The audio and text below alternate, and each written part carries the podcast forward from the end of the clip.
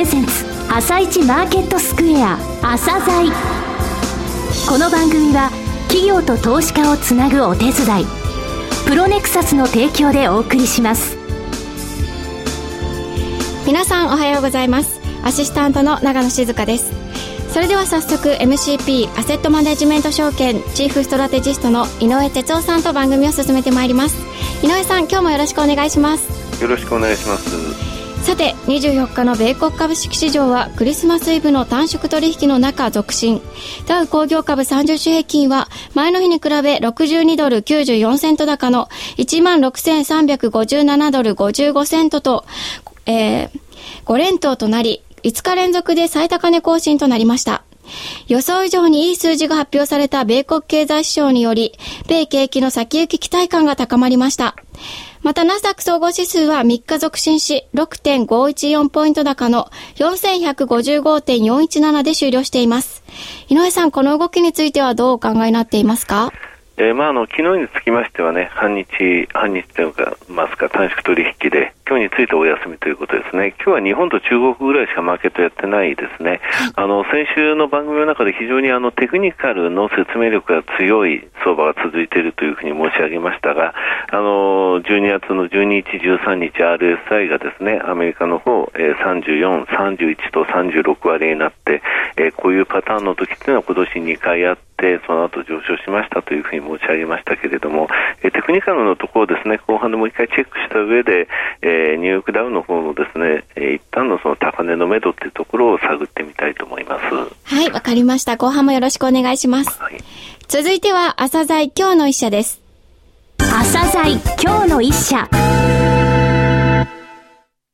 本日は証券コード7157東証マザーズに上場されているライフネット生命保険さんにお越しいただきました。お話しいただきますのは代表取締役会長兼 CEO でいらっしゃいます出口春明様です。本日はよろしくお願いします。こちらこそよろしくお願いします。えー、御社設立が2006年の10月、えー、開業が2008年5月ですので、えー、まだ開業6年目なんですね。はい。えー、フレッシュな保険会社さんです。えー、また独立系としては戦後初めての生命保険会社さん。はい。ということなんですね。えー、意外でしたね。やっぱり独立系っていうのは、なかなかやっぱり難しかったんですね。えー、はい、74年ぶりだと思います。74年ぶりですか。はい。えー、2008年の5月に営業開始されて、えー、従来は営業職員、あの、いわゆる生保レディさんですね、による対面販売が主流だった生命保険をインターネットで販売するということで、お客様がお支払いする保険料を大幅に抑える。という非常に画期的なビジネスモデルを生み出されたわけなんですが、えー、そしてですね、その年ですけども、付加保険料率を全面開示。はい。これ、業界の中で非常に話題になりましたけれどもね、えー、そういういろんな革命的なことをされてきた御社なんですけれども、えー、まず御社を語る際にですね、いつもそのパンフレットでもそうですが、会長と、はい、あと社長、えー、兼 COO のですね、はい、岩瀬さん、えー、のお二人が出てくるんですけれども、はい、えー、ゼロから会社を立ち上げた経緯とかですね、えー、そういった部分をお話しいただけますでしょうか？はい。あの、2006年の春だったと思いますが、はい。まあ、僕の友人の紹介でですね、はい、谷谷さんという人に出会って、はい、保険会社を作りませんかと言われたことが、はい、全ての始まりだったんですが、はい、まあ、岩瀬は谷谷さんの紹介でこういう若者がいるからと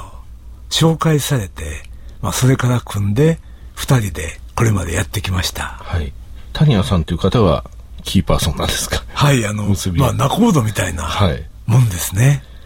保険会社ってそう、じゃあ作ろうと思ってなかなか作れるわけじゃないんですけれども。ええー、あの、結構大変ではあったんですが、はい、しかもあの、独立系ではあの、戦後初ということもあったんですが、よく岩瀬と議論をして、はい、まあ、マニフェストと呼んでるんですが、はい、どんな会社を作りたいかというコアバリューをきちっと決めて、それから人を集めお金を集めて、なんとか1年半後ぐらいに免許をいただいて、はい、2008年5月にはちょうど60歳を迎えた直後だったんですが、はい開業することができました。なるほど。え会長ご自身も生命保険会社に、えー、以前勤務していらっしゃったと、はい、34年間。34年間。日本生命で働いていました、ははい。えー、資本がない状態から作ろうと。すごいですね。やっぱりあの保険会社を作ろうという時に日本の所得の状況を見たら、はい、すごく若い人が貧しいということに気がついたんですよね、はい、まあフリーターとかニートが原因だと思いますが、はい、これがやっぱり少子化の根本原因じゃないかと。じゃあこういう状況であれば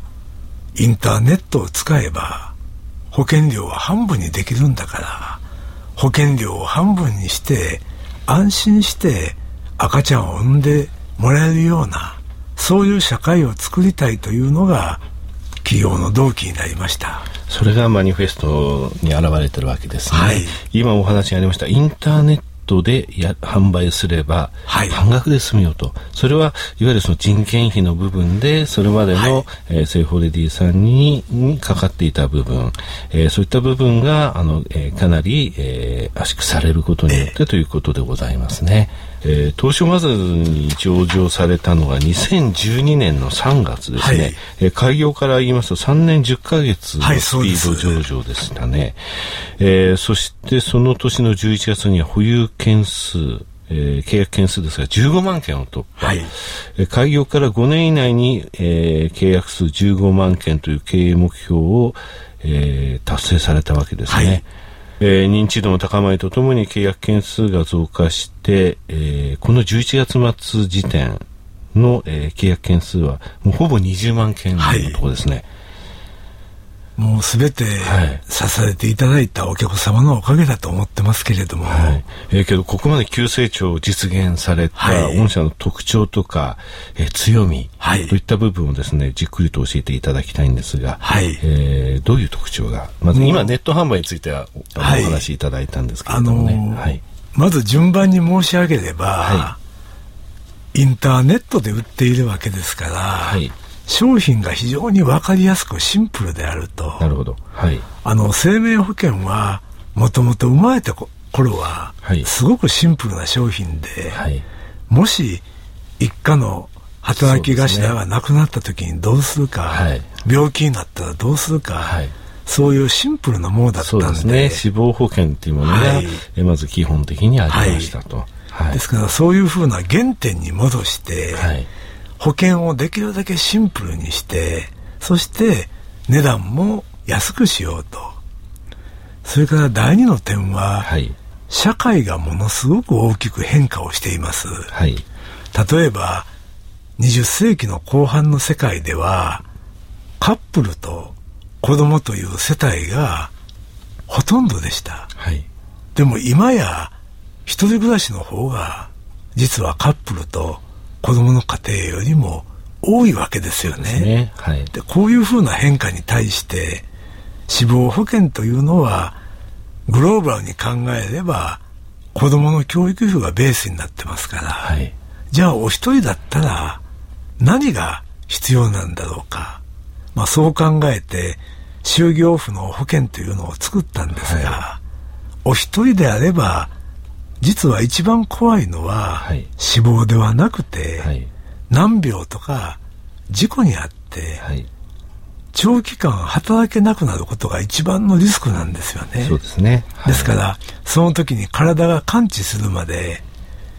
月20万とか15万とか、お金を払い続ける保険を開発したり、安くてシンプルで分かりやすい保険と、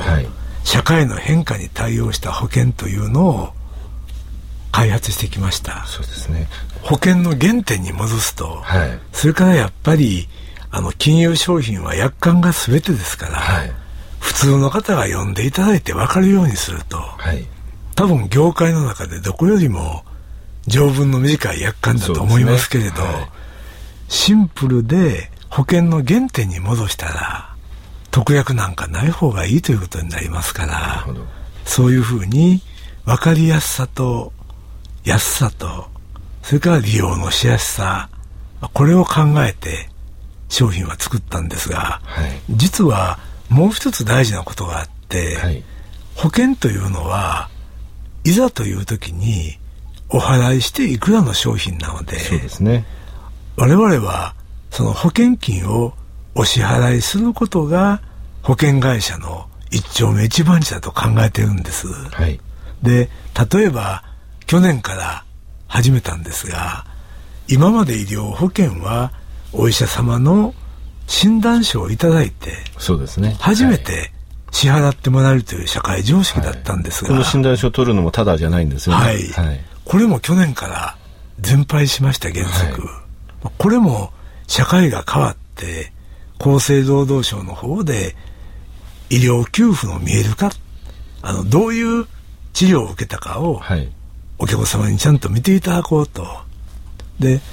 病院の領収書はものすごく詳しくなりましたから、はい、こういう変化を踏まえれば医者の診断書がなくてもいいんじゃないか。そうですね。これお医者さんにもすごいあの好評なんですよね。はい。あの各手間とですね、いつもその保険会社さんに書きながらあの疑問を感じていたっていうお医者さんやっぱ多いんですよね。たくさんいらっしゃいますよね。ねはい。その声私も聞きました。続いてですね、これあのぜひ会長にお聞きしたいと思ったんですけれども。はいいろいろなあのマスコミに登場されていてですね、はい、で御社のパンフレット御社のホームページ見ていて、えー、会長って若い人が好きだなという思うんですよ。えまああの僕自身は、はい、人間は動物なので、はい、一番大事なことは、次の世代に何を残すのか、次の世代をどう育てるかということにかかっていると思いますので、やっぱり若い人に日本を支えてほしいという気持ちがすごく強いですね、はい、いやあの人間が好きな人って私の持論なんですけど若い人好きな人なんだと思うんですよ。そうですか。今の若者はって言葉は実は室町時代からあるらしくて、はい、大体そういうことを言う人っていうのはですね そそ本当に人間が好きなのかしらどうなのかしらってわからないって自分では思ってるんですが、えー、会長はあのお好きだなというふうに思うんですね。その会長が思われる今の若い世代に望むこと、はい、それからこの国こういうふうにこの若い世代が変えていってほしいと思っていること、えー、そういうことありましたらですね、えー、ちょっとあの時間が限られてて恐縮ですが、はい、お話しいただければと思うんですが。まあ、はい、僕はどんな世界でも、はい、社会の未来は若者しか担えないと思ってるんで、はい、まあ、そういう意味ではもう無条件に若者は信じると。はい良くても悪くても彼らしか日本を担えないんだからというのがベースにありますよね、はい、でもじゃあ次に何を望むかといえばやはり自分で考えることが全てのイノベーションの始まりなんで、はい、よく勉強してよく遊んで自分の頭で考えて不和雷道せずに、はい、若い皆さんが考えるいい社会を作ってほしいと、はい、まあ、そういうふうに思いますね。えー、若い世代があの今の言葉を聞いてですね、はい、えー、何か感じるところがあれば、えー、嬉しいなと思います。はい。はい、えー、最後になりましたけれども、はい、会長あのリスナーに向けてですね、はい、一言お願いできますでしょうか？はい。あのライフネットはまだ5年しか経っていない若い会社ですけれど、本当に政府をもっと良くしたい、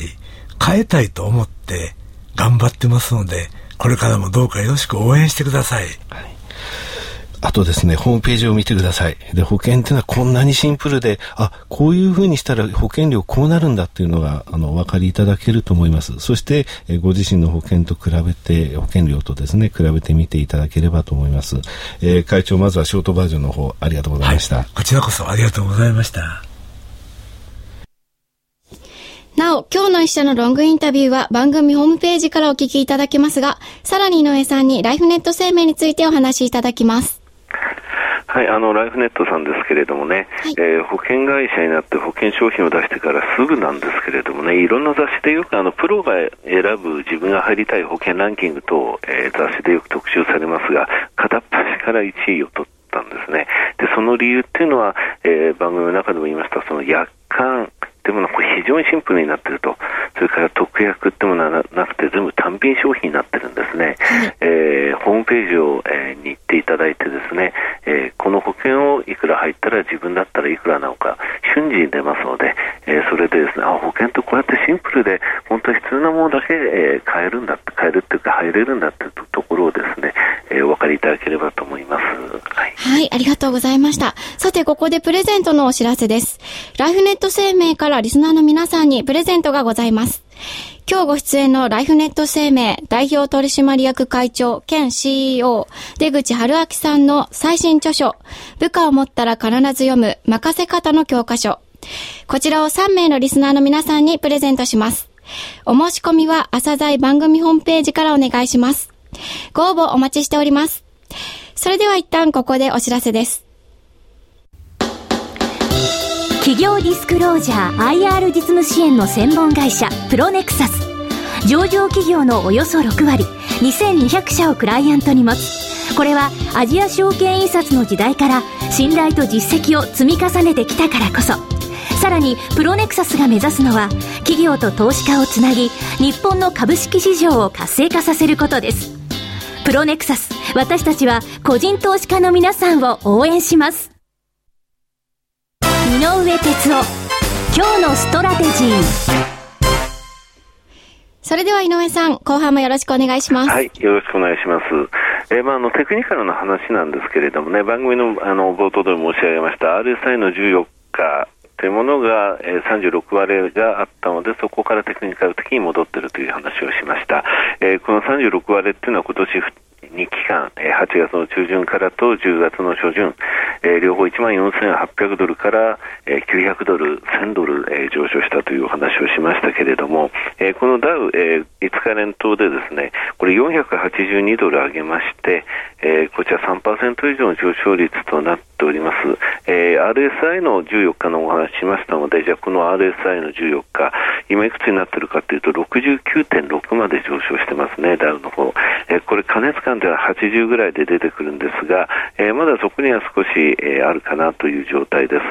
えダウの方のですね、中長期、え中長期って言いますか、中期的なトレンドを示すものとして何度かご紹介した、え50日移動平均から100日移動平均を引いて、それを今のダウで割ると、その向きが、えー、上向きなのか下向きなのかというところ、えー、これは10月の23、24でそこを打って緩やかに上昇しております。つまり、えー、中期トレンドとしては上昇トレンドの中にあって、え、小さな調整をいくつか挟んでいるというところですね。え、それでは、あの、この、えー、50日移動平均のところなんですが、この帰りがですね、4.5%ぐらいになるとですね、え短期的にはコツンとくるというのを今年繰り返してました。今現在のダウの50日移動平均は1万5809、えー、これのですね4.5%情報乖離っていうのは1万6520ドルなんですね。えー、大体ここから160ドル、えー、170ドル上ぐらいのところですか。えー、一旦はですねそこら辺のところが、えー、短期的なその、えー、頭として意識されるところというふうには思っております。えー、ただ日本の方ですね、えー、今日で税制、えー、最終日になりますけれども、えー、ここのところちょっと、えー、トラックレシオを見ますとね、えー、トラック、えー、上昇銘柄が少なくて日経平均だけが強いという状態です。えー、まあ悪い状態ではありませんけれども、えー、今日のところまずくぐってからと、えー、来週のところ、えー、そして年明けてからに期待ですね。はい、わ、かりました。井上さん、お時間になりました。今日もありがとうございました。今日で今年最後の放送です。皆さん、良いお年をお迎えください。それではこの後は東京市場の寄り付きです。朝鮮この番組は企業と投資家をつなぐお手伝いプロネクサスの提供でお送りしました。